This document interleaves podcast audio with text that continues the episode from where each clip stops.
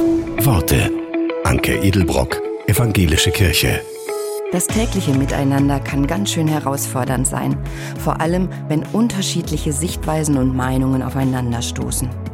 In seinem Tagebuch schreibt der Schweizer Schriftsteller Max Frisch, wenn wir zuweilen die Geduld verlieren, unsere Meinung einfach auf den Tisch knallen und dabei bemerken, dass der andere zusammenzuckt, berufen wir uns mit Vorliebe darauf, dass wir halt ehrlich sind. Im Weiteren überlassen wir es dem anderen, was er mit unserer Ohrfeige anfängt.